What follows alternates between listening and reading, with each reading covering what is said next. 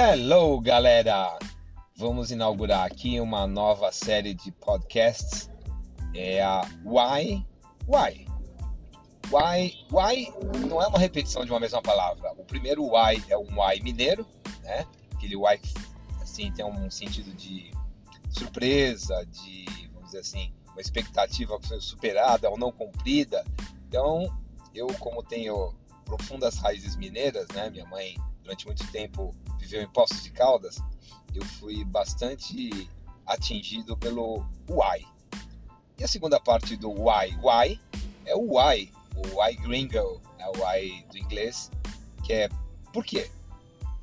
Isso também foi parte da minha vida durante muito tempo, porque eu era um perguntelho, eu perguntava por quê sobre tudo, né, de tudo, por que, que é assim, por que, que é assado.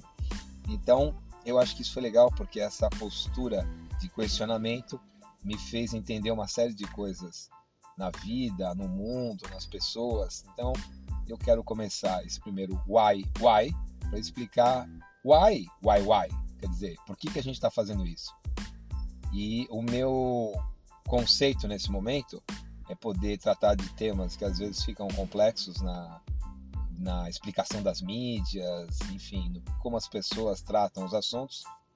E eu quero ajudar a simplificar um pouco, porque sendo professor também, eu sou professor da Fundação Getúlio Vargas, nos cursos de pós-graduação, eu acho muito bacana poder levar uma galera uh, que desconhece um assunto, tem um grau de profundidade pequeno de conhecimento sobre algum assunto, né, a tornar isso uma ferramenta, um diferencial competitivo, seja para o emprego, seja nos círculos sociais, seja na própria vida.